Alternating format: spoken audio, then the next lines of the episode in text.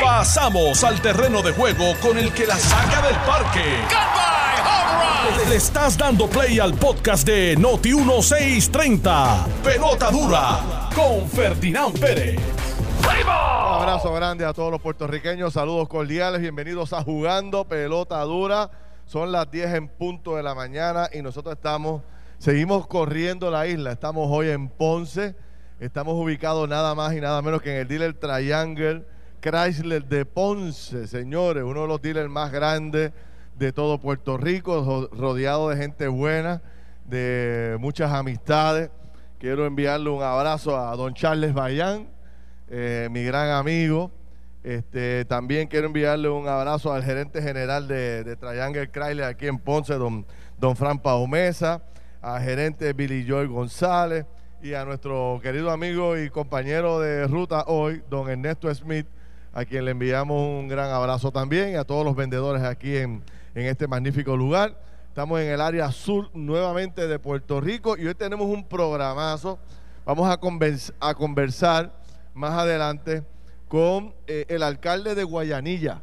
Eh, el alcalde que no salió favorecido por el pueblo de Guayanilla. Vamos a hablar con él. Básicamente son sus primeras declaraciones posterior a la elección y queremos conocer qué pasó en Guayanilla. Un alcalde que lo tenía todo y que en gran medida, bueno, pues lucía como toda una estrella públicamente, no consiguió el favor del pueblo y de una vez analizamos el resultado que ha tenido de toda esta zona sur, donde varios alcaldes de estas zonas no salieron favorecidos. ¿Por qué? Vamos a hablar de eso eh, en unos instantes. Vamos a hablar de, eh, oye, peligrosísimo todo lo que está ocurriendo, nuevos récords de muertes en Puerto Rico, 20 muertes por el COVID, ya van 971 personas han perdido la vida, hay un nuevo récord hoy, lo que nos llena de gran preocupación. Yulín, me imagino que Carlos Mercader, que hablar de ese tema, le puso un detente a la transición. No va la transición de San Juan hasta que venga una certificación oficial de Miguel Romero. Y tampoco, señoras y señores, sigue sin arrancar el escrutinio de los votos. ¿Qué rayo es lo que pasa allí? Vamos a seguir hablando de ese tema que me parece que es importante. Bueno, y las escoltas siguen generando muchísimo dinero del pueblo de Puerto Rico. Acaba de salir un informe donde se pagaron cerca de 6 millones de dólares en escoltas durante este cuatrenio, señores, para que ustedes vean todo lo que ha ocurrido. Y tenemos que hablar del día de ayer, del segundo día de transición del gobierno de Puerto Rico, donde el gobierno saliente y el entrante tuvieron un gran día ayer y Ramón Luis, señoras y señores, el alcalde de Bayamón la sacó del parque. Vamos a hablar de eso con detenimiento porque tengo toda la información. Por aquí están mis distinguidos compañeros de trabajo, don Manolo Sidre. ¿Cómo está usted, don Manolo? ¿Cómo le anda? Bueno, yo estoy como pato en charca porque estoy en Ponce, que es mi segundo pueblo. Pato en Así que, que es importante para mí destacar Diablo. eso. Oye, Ferdinand y Carlos, saludos, buenos días, buenos días a Pelotadura, a todos los que nos siguen por la radio, por las redes, a, a Yun Yun, a 20 Maestra y a todos los empleados de Triangle. Pero yo, yo tengo que recordarme lo que era este sitio en Ponce. cuando ¿Qué era esto? estudié- ¿Qué era esto? Vamos a ver. Esto era un sitio de nada. Esto era una marquesina donde se vendían automóviles Ajá. donde se vendían automóviles, pero era una marquesina donde usted tenía que pasar todo el polvo de la, de la Avenida Las Américas, todo el calor de Ponce, que es, que es el Cará, y de la noche a la mañana yo me encuentro con este dealer, con una altura espectacular, con unas medidas de, de- de- de precaución ante el COVID increíble, con un showroom de primera línea, con un alm-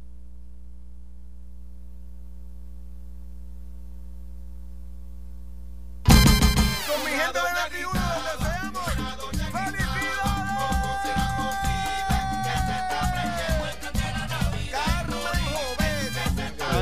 Y Don Pedro son gente, son Sí. gente especial. La, la cantidad de padres de familia y de profesionales que trabajan aquí es, es extraordinaria.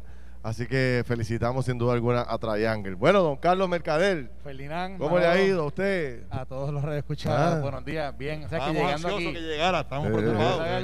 Que llegando vamos- aquí me estaba acordando de mis tiempos de la panadería en Sabana Grande. Ay, se Porque no, veníamos aquí a Santiago Cachancari a comprar Eh, ¿Aquí atrás era? Sí, su ministro aquí al Sí, lado, señor, está aquí al lado. sí, señor. Así que nada, un gusto estando aquí. Y yo me acuerdo cuando venía la mañana. justa y estaba en la ¿Tú justa. la? Yo, yo me acuerdo que papi Digo, ya que estamos en la de recordar cosas, yo me acuerdo de un montón de cosas de Ponce. Papi me ponía a cargar eh, los troces los viernes la mañana, veníamos para acá y, y aquí nos llenábamos de suministros para allá, para la panadería. Mira, Mira qué interesante. eh, oye, el día, el día está O sea, que tú sabes de pan también, tú sabes de pan también. Yo sé algo, ¿no? Yo ¿Ah? no, no tengo el expertise Mira, Manolo, sacando pecho con panadería.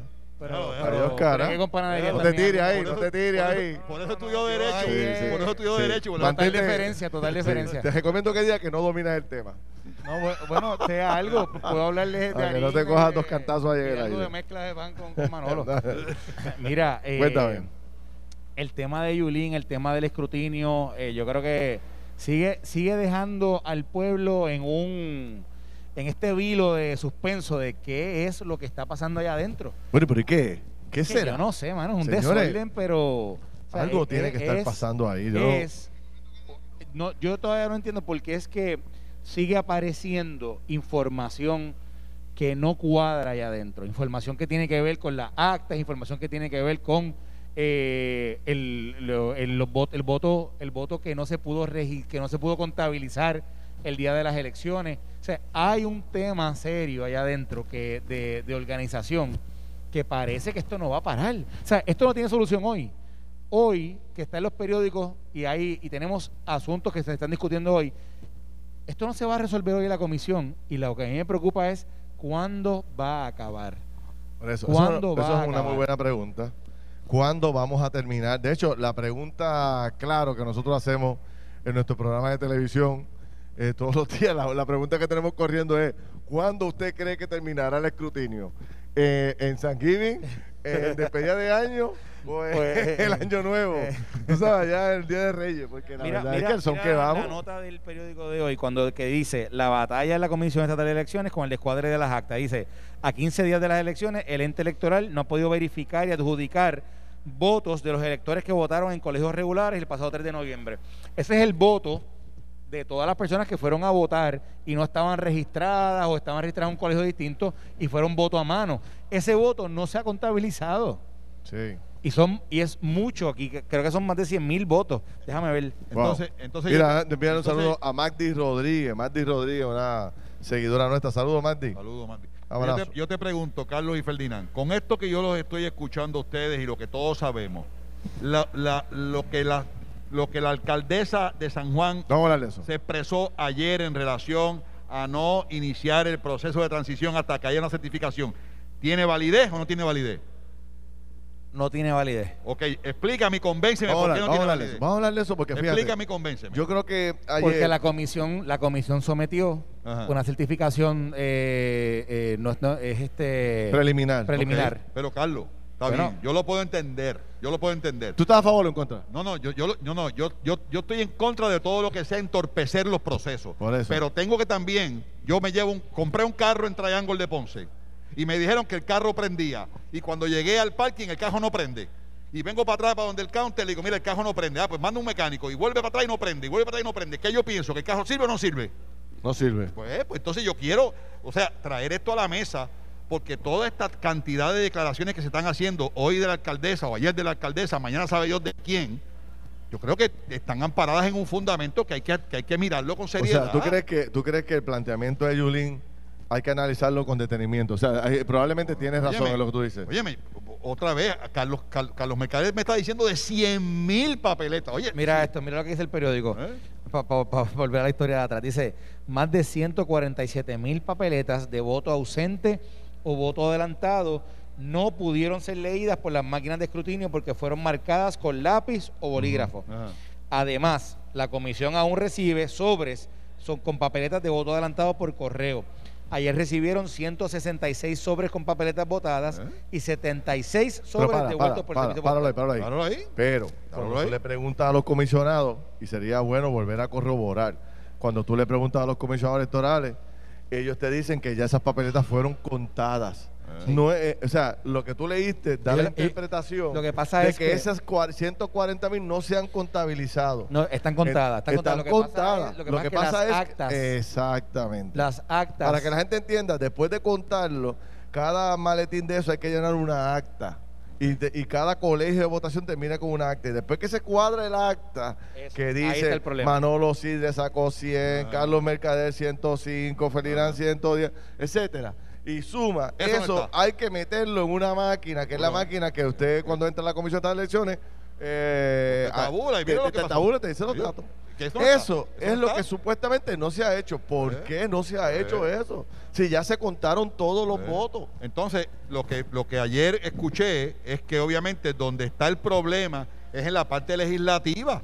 Porque en la parte del, gobernador y la comisionada estaba, todas supuestamente claro. pero Y San Juan parte también. legislativa. Incluso tuvimos a Eva Prado en el programa. yo te digo, y yo Eva no la vi no la Eva, Eva, ella no, no. estaba El combativa. presidente del Partido Popular. Pues por e- no, Eva misma nos dijo como que ella sabía que, que en San Juan el resultado posiblemente se quedaba así. Ella sí dijo que estaba en controversia unos votos que habían llegado Pero por mira. correo, etcétera, pero pero no no parecía no parecía que realmente había, ella estaba digamos esperando que el resultado fuera a cambiar. Pero vamos, vamos a ser sinceros. ¿Qué va a pasar aquí en las próximas semanas cuando se inicie la transición? Si es que finalmente se da que Miguel Romero, que yo creo que eso está adjudicado ya, pero para darle un poco de, de validez a los planteamientos que hace la gente, que eso no está adjudicado.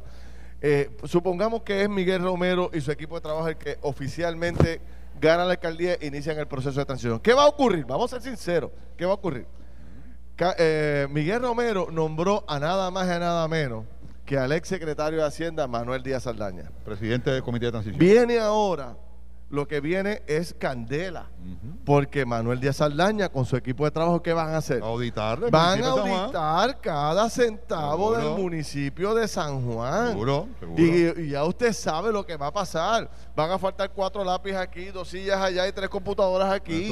Y eso va a venir, y eso va a, eso va a formar un debate gigantesco sobre las finanzas del municipio de San Juan, de que si estaban mal administradas, de que si esto, que si lo otro. La pregunta es, ¿no estará Yulín atrasando ese proceso Pero- para evitar, aunque la muerte va a ser la segura? muerte, porque- la muerte segura, o sea, está herida de muerte. Lo que, lo, lo que aquí es importante, eh, lo que aquí es importante es que por encima de toda duda razonable, el candidato a la alcaldía de San Juan esté debidamente certificado. ¿Tú no crees, tú no mí crees me parece que me ella... parece que ah. Fíjate, yo creo que también son los estilos, mano.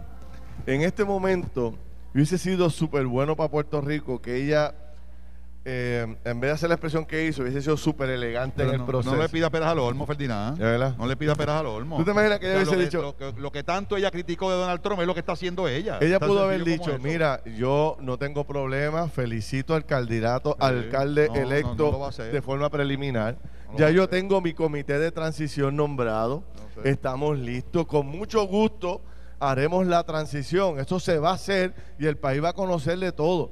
Ahora, yo responsablemente tengo que esperar que el presidente de la Comisión de Elecciones me envíe una certificación oficial de que Miguel Romero es el que, si ella hubiese dicho eso de la forma más o menos Ah. que yo estoy planteando, se hubiese visto elegante, se hubiese visto, se hubiese visto eh, una alcaldesa de salida Seguro. bien profesional. ¿Cuál es la estrategia detrás, Ferdinand? La estrategia detrás es, yo no voy a aceptar el proceso de transición hasta que esté certificado debidamente.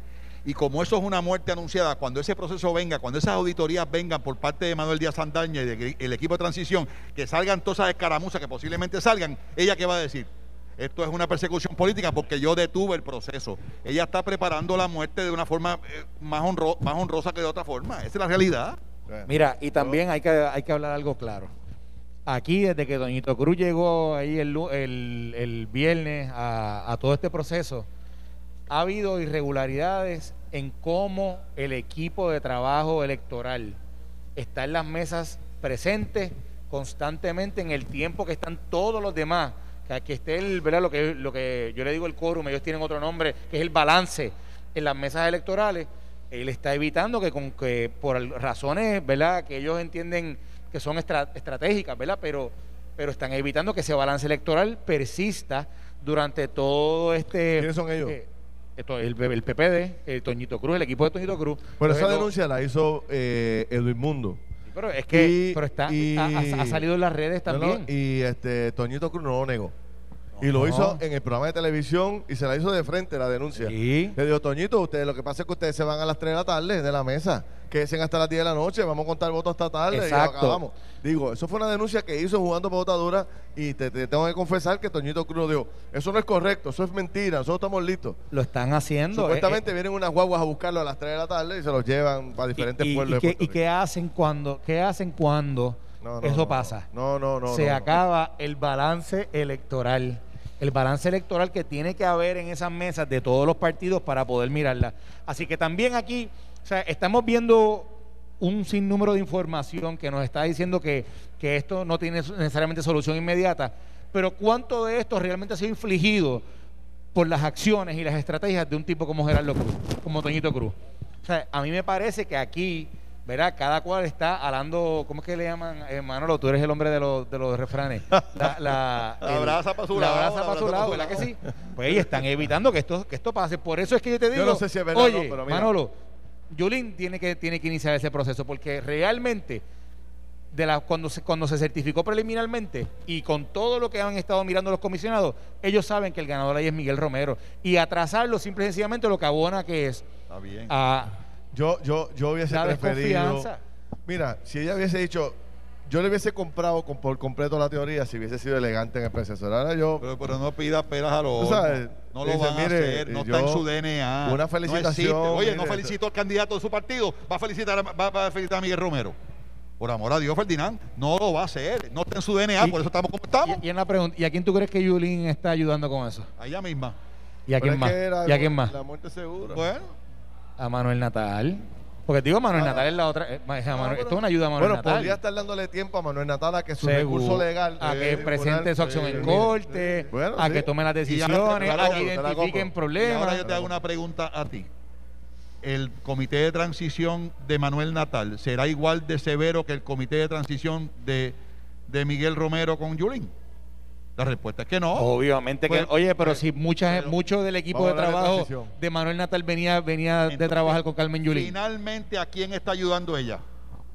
A ella. A ella.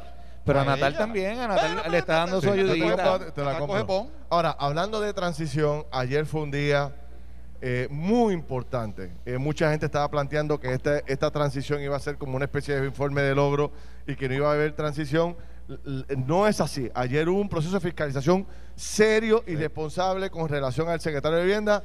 Vamos a pausar y cuando regresemos vamos a retomar ese tema y usted no se puede perder lo que ocurrió ayer allí. Lo tenemos todos los detalles. Venimos rápido. Muy bien. Estás escuchando el podcast de Pelota Dura, en Noti1 con Ferdinand Pérez. Bueno, señores, seguimos jugando pelota dura. Estamos, como les comencé, les comenté desde el comienzo del programa, en Ponce. Estamos corriendo la isla y mañana estamos en Bayamón. Vamos a estar allá en el hotel, eh, el nuevo hotel de Bayamón. Allá de Bayamón. Este, así que vamos a estar allí. Yo no he ido todavía. Voy a ver mañana las facilidades con El ustedes. casino más grande de Puerto Rico ahora mismo. ¿Ah, sí? Sí. Mira para allá, pues lo vamos a probar mañana. Y estamos aquí en uno de los dealers más importantes de Chrysler en todo Puerto Rico. Para que Chrysler Jeep, para que ustedes sepan una idea, este dealer ha sido premiado durante los últimos siete años como el dealer, mira esto, de mayor venta de eh, Jeep Chrysler en todo Puerto Rico. Y es un- una distinción que tiene Fran Mesa y que tiene Billy Joe González y que tiene también Charlie Bayán, porque la verdad es que hacen un trabajo aquí tremendo. Y precisamente para hablarnos, ¿verdad?, de todos los ofrecimientos que hay, de todas las ofertas del mercado, está nada más y nada menos que nuestro buen amigo Billy Joe González. Billy, saludos. Saludos Ferdinand, bienvenido acá a Ponce. Gracias. Como bien mencionaste, hemos sido el dealer número uno en venta en Puerto Rico durante los últimos siete años consecutivos. El dealer número uno en venta Chrysler, Dodge, Jeep y Ram. Mira para allá. O sea, para ser el número uno en venta, señores, algo tienen que estar haciendo ustedes aquí. O sea, mucho cariño, especiales, atenciones, servicios, buenas ofertas. Háblame de eso. Bueno, claro que sí. Eh, mira, primero que todo nuestro personal está capacitado para, para aclarar todas las dudas referente al producto. A Chrysler, Dodge, y Ram son especialistas en todo lo que vendemos. Eh, adicional a eso, eh, trabajamos con todo, le buscamos al cliente todas las alternativas de crédito, etcétera. Exacto, que es una de las partes más importantes. que es una de las partes más importantes. Y importante también somos el dealer que más paga por su trading. O sea, que tú vienes, Ah, que viene con el, su trading, con deuda, sin deuda, no importa las condiciones, somos los más que pagamos por tu trading. Muy bien. Así que, eh, pe- pero comprar aquí también es bien fácil. Simplemente es llamar al 812-4000, 812-4000. Uno de nuestros asesores da toda la información que ese cliente necesita. Hacemos una cita, ya sea que el cliente quiera venir a nuestras facilidades o nosotros le llevamos el auto a la casa a la oficina donde más cómodo se siente ese cliente. O sea, comprar aquí es sumamente fácil. Simplemente Sí, sí. con una llamada. 812-4000. Y, y no tienes ni que venir a verlo. Tú, tú solo llevas allá y allá firman y hacen de todo. Correcto, le enviamos toda la información que necesita vía, vía texto, WhatsApp, eh, las diferentes redes que hay, eh, Facebook, etcétera. Le enviamos toda la información y llegamos a, a la casa o a la oficina, donde más fácil sea. Así que Muy esto bien. es bien fácil aquí. Así que ¿Qué? es un buen momento para, para, que, para, para que aprovechen ahora. También tenemos la- eh, los modelos, los, los autos nuevos del año 2020 en liquidación. Pueden aprovechar bonos de hasta 4 mil dólares en las diferentes alternativas que tenemos. Los Ve. 2020. Los 2020. Y también tenemos unidades ya 2021 que están disponibles. Así que el momento es ahora. Se pueden llevar el, un, el, el modelo Jeep, un Jeep Wrangler desde cero pronto, intereses tan bajos desde 1.99. 1.99, señores. Eso es nada. Eso es Y, y veo que ustedes, una de las cosas que ustedes siempre los distingue es que, bueno, pues cuando uno se quiere comprar un carro nuevo, pues uno tiene 20 mil exigencias. Quiere el color que le gusta a uno, quiere los interiores que a uno le gusta. Eh, y muchos sitios uno va y no hay el inventario suficiente. Es una de las ventajas de ustedes que tienen, ya, ya vi, porque yo me estacioné allá donde está el inventario. Correcto. Y hay Jeep de todos los colores, de todo. El, pi- la pick-up está preciosa. Ven acá, el Jeep ¿por qué, pick-up. por qué tú le pusiste a Ferdinand esa pick-up roja ahí? Explícame eso. ¿Por qué roja y por qué ahí? Un- Ya yo no estoy un en mensaje campaña. subliminal. Ya yo no estoy- ¿ah? Ferdinand Comeback. No. No, si Ferdinand salió para allá y por poco Entonces yo me babía allí cuando vi ese monstruo rojo, bello, ese Jeep pick-up, que la- eso está arrasando, ¿verdad? el video? Sí, el nuevo Jeep Pickup, el nuevo Jeep eh, Gladiator, Es que es, hermoso, es una de las unidades más solicitadas en estos momentos y los movimientos son espectaculares. O Sí, sea, y tienes ahí, y lo que te decía, entonces, para estos que están buscando este tipo de modelo de vehículo que no lo tiene todo el mundo, ustedes lo tienen en todos colores, en todo. en Tenem- todos los- tenemos, de, tenemos de todos los sabores, ¿verdad? Todos Por los ponerlo sabores, así. Este, exactamente. pero sí, tenemos el inventario, el mayor inventario de Puerto Rico para entrega inmediata. Simplemente pueden llamar al 814 y se llevan el auto hoy mismo. 812-4000 y eso es parte de, de Black Sale Event que viene, que están montando, ¿no? Es correcto, es correcto. Muy bien. Oye, Billy, yo me escribe un buen amigo de Mayagüez, Nandi, te manda saludos. Dile, Hola, eh, apreciado. Dale. Excelente, Bueno. tremenda persona. Billy, nada más que yo quiero decirte esto, porque no estamos ahora mismo regalando un automóvil, que vamos a- más adelante vamos a decir qué marca es, al que le logre vender un carro a Carlos Mercader. Así que Carlos Mercader está en el mercado, hoy anda en otro Uber. Bueno, pero, Este, y pero. Bueno, pero hoy, ho- aquí- hoy sale montado en su nuevo eh, Jeep. si tienes un reto, ¿viste? si vendes Y ahí. si, la co- y si lo compra la colorada esa, tú puedes estar seguro que... Hay un Mira, descuento, hay un buen esos- descuento. Esos codos guayados no es por otra cosa que no sea. que es un buen negociante, ¿viste? bueno, pues Billy Joe, Lara, eh, eh, 812-4000. 812 4000. O pueden pasar por aquí para que vean el showroom, vean el inventario. La verdad que es gigantesca la cantidad de vehículos. Y por algo son el dealer número uno en venta por siete años consecutivos. Así que pruebe la fórmula que tienen estos distinguidos amigos de Ponce, que sin duda alguna tiene que ser buena. Nada, pues, seguimos hablando ahorita. Excelente, hablamos Vale, ahorita. Gracias por Gracias, recibirnos. Billy. Gracias. Bueno, Hablando, mis amigos. hablando de Colorado y de caliente. Hablando de Colorado de Ayer esas caliente. vistas estuvieron calientes también, ¿no? Bien caliente. Y fíjense lo que pasó en el día de ayer. En el día de ayer, usted sabe que está este comité de transición que preside el, alcalde de Bayamón. Y todos los jefes de agencia tienen que ir a hacer una especie de informe. El lunes parecía más un reporte de logro que otra cosa, pero ayer martes cambió el juego. El vino a deponer el secretario de vivienda y cuando estaba deponiendo el secretario de vivienda surgió una serie de informaciones que empezó a cuestionar el alcalde de Bayamón, donde básicamente el alcalde de Bayamón le planteó al secretario cómo era posible que pudiera ir a esta reunión reclamando o proclamando logros para su departamento si básicamente no había ocurrido gran cosa. Y empieza el alcalde de Bayamón a enumerarle planteamientos que yo los tengo aquí, porque anoche los presentamos. Decía el alcalde de Bayamón, ¿cómo usted puede reclamar logros si hay asignado fondos para construir entre 25 a 30 mil unidades de vivienda y solamente se han construido 230. ¿Cómo es posible que usted que plantee el logro con eso? Decía el alcalde Bayamón, en lo que tiene que ver con el área de financiamiento de pequeñas empresas, hay 2.873 empresas que reclamaron ayuda económica y solamente han desembolsado a 137 de ellas. O sea, muy por debajo de lo que plantea, de las solicitudes que ni siquiera el 10% de lo que han solicitado. En hipoteca para primeros compradores, que eso era para muchachos jóvenes o para gente que todavía no ha podido conseguir su vivienda, que hay miles y miles en Puerto Rico. Que nosotros le, le- le dedicamos parte del programa. Claro, precisamente porque había un buen programa, hablamos, hablamos con él de un buen diseño de programa que se ha desarrollado. Pues mire, hay 1.406 solicitudes y solamente se han cerrado 8 casos.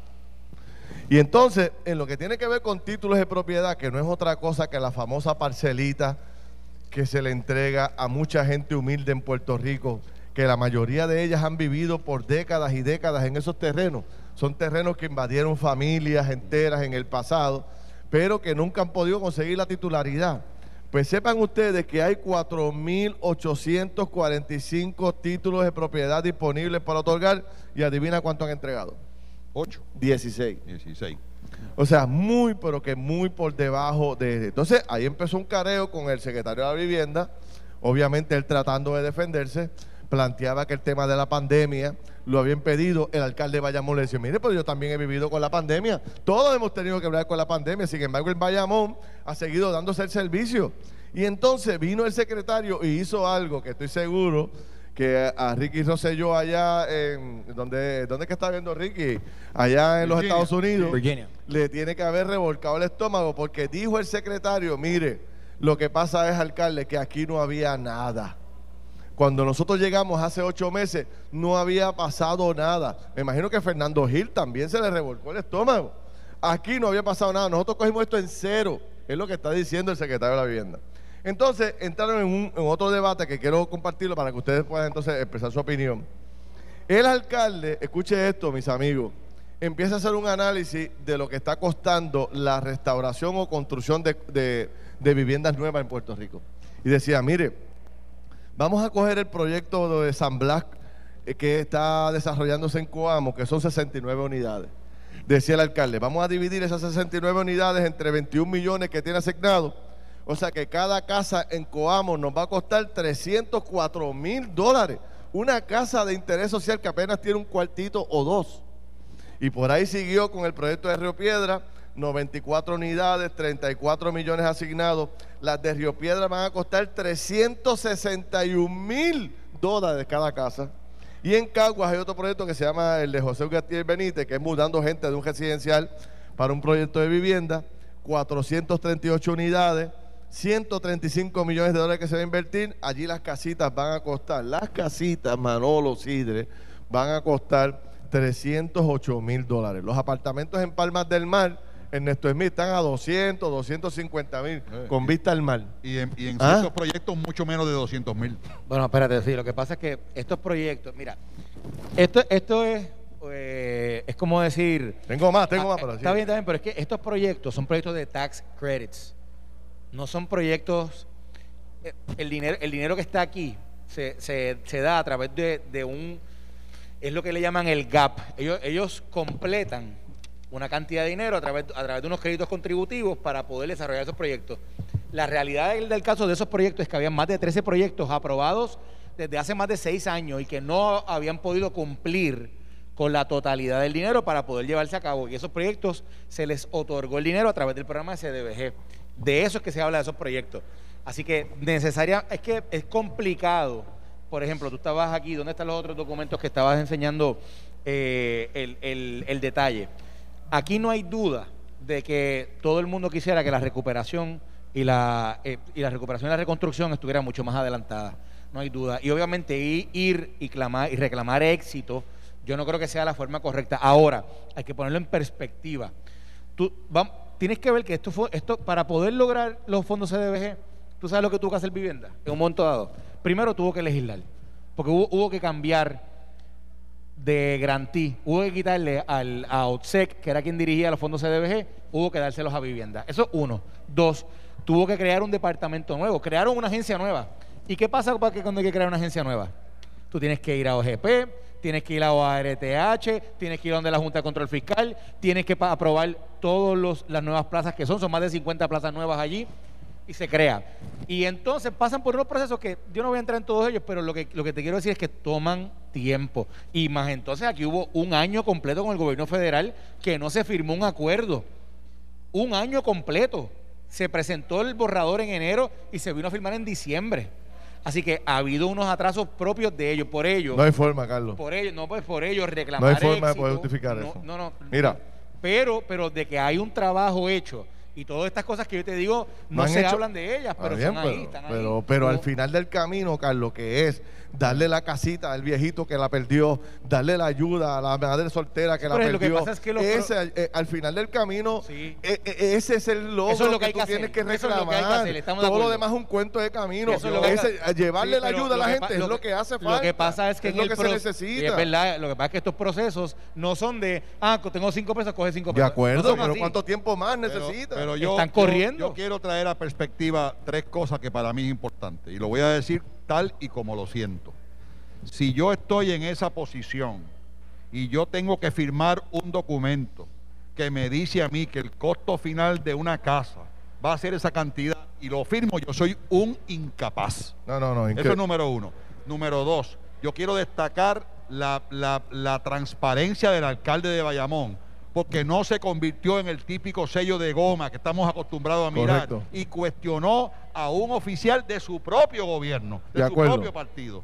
Y lo tercero, porque además de esa, de, de- de esa fuerza del alcalde, por primera vez en muchísimos años, yo veo a alguien cuestionar qué es eso de éxito porque venimos hablando de éxito por muchos, muchos, muchos años con proyectos de nueve casas y de ocho casas. Exacto. Yo creo que esto arroja más que nada, oye, molestia, coraje, desilusión, pero también arroja esperanza, esperanza a que una nueva forma de gobernar está al punto de comenzar. No estoy diciendo que sea Pierluisi, estoy diciendo su funcionario, porque si el alcalde de Bayamón, que es un ejemplo de, de administración en Puerto Rico, empezó con el pie derecho, ojalá este sea el pie forzado que requiere el país para cambiar las cosas. Mira. Las cosas como tienen que ser. El éxito se tiene que premiar o, o se tiene que criticar. Y para mí, con todo el respeto, Carlos, si yo tengo una persona en esta posición que permite que esto pase, con todas las excusas que me puedan dar, yo no puedo reconocerlo como un oficial de primer orden. Mira, una casa de interés social. Da- da- déjame hacerte un Yo comentario. Mira, Lo que pasa es que estos programas, o sea, yo no, que yo quiero poner esto en, en perspectiva, no solamente es una perspectiva porque detrás de cada uno de estos números y detrás de cada uno de estos proyectos y de cada uno de estos programas y detrás de cada uno de lo que es la estructura de, este- de, este- de- de- de lo que hay aquí en el CDBG, hay un trabajo realizado que conllevó un montón de tiempo de planificación, de, tra- de horas de, reuniones con el Departamento de la Vivienda Federal, de- etcétera, que abonan a los atrasos que se ven en el día de hoy. Que no, y, y lo que quiero decir es que no necesariamente es porque el secretario haya o no ha hecho el trabajo. Yo creo que aquí hay, y, o los secretarios pasados hayan o no ha hecho el trabajo. Hay un trabajo realizado. De nuevo, oye, ayer estábamos aquí con una controversia de que un helicóptero no, no había sido traspasado a una agencia en dos años ese es otro ejemplo. Ahí. un traspaso, un traspaso de una agencia a otro otra. Sí, Estamos diciendo que para que el CDBG corriera en Puerto Rico, tuvieron que crear una agencia, que eso significa crear plazas, crear, reclutar, hacer las aprobaciones. Esto es un proceso complicado, es una burocracia. Pues, La es maldita burocracia, pero es burocracia. Pero, Está bien, pero- pero- pero sigue siendo maldita burocracia. Yo, por ejemplo, ayer, yo me reuní, a- antes de ayer, me reuní con un oficial de FEMA, con los Caballeros de Colón, con una fundación preciosa en, en- en Río Piedra y con una y con, y con- para gestionar el donativo de Islamic Relief a- a- para construir dos casas a dos personas necesitadas en Puerto Rico. ¿Cuánto Nosotros vamos, a, nosotros vamos a construir una casa en Guayama, una casita en Guayama, casita en Guayama, y una, Una casa de casita, y una casita en G8, en, en, en. Caño Martín Peña. ¿Sabe cuánto es el donativo? ¿Cuánto es el costo? ¿Cuánto? 37 mil pesos, Ferdinand. Construir Por la casa remodelar, completa. por remodelar, por, por- Eh. por- por, eh, habilitar dos casas. O sea, yo creo que otra vez, Carlos, yo puedo entender el proceso burocrático, no, no. puedo entender lo que se- la estructura Es que, que- se crea detrás para poder hacer esto. Pero esto, es- esto es inaceptable, Carlos, es Yo- y, yo inaceptable. estoy de, y yo estoy de acuerdo con que cuando uno mira los números uno quisiera ver más. Sí. Pero yo lo que estoy, mi contención es la siguiente. Detrás de esto y para poder llegar aquí, y la gente que ha estado ahí lo sabe, ha sido un proceso sumamente complejo, complicado, de mucho trabajo. Y de nuevo, en un momento dado, es, es que quiero que entiendan lo siguiente, en un momento dado Puerto Rico ni, lo- ni el dinero se lo iban a dar.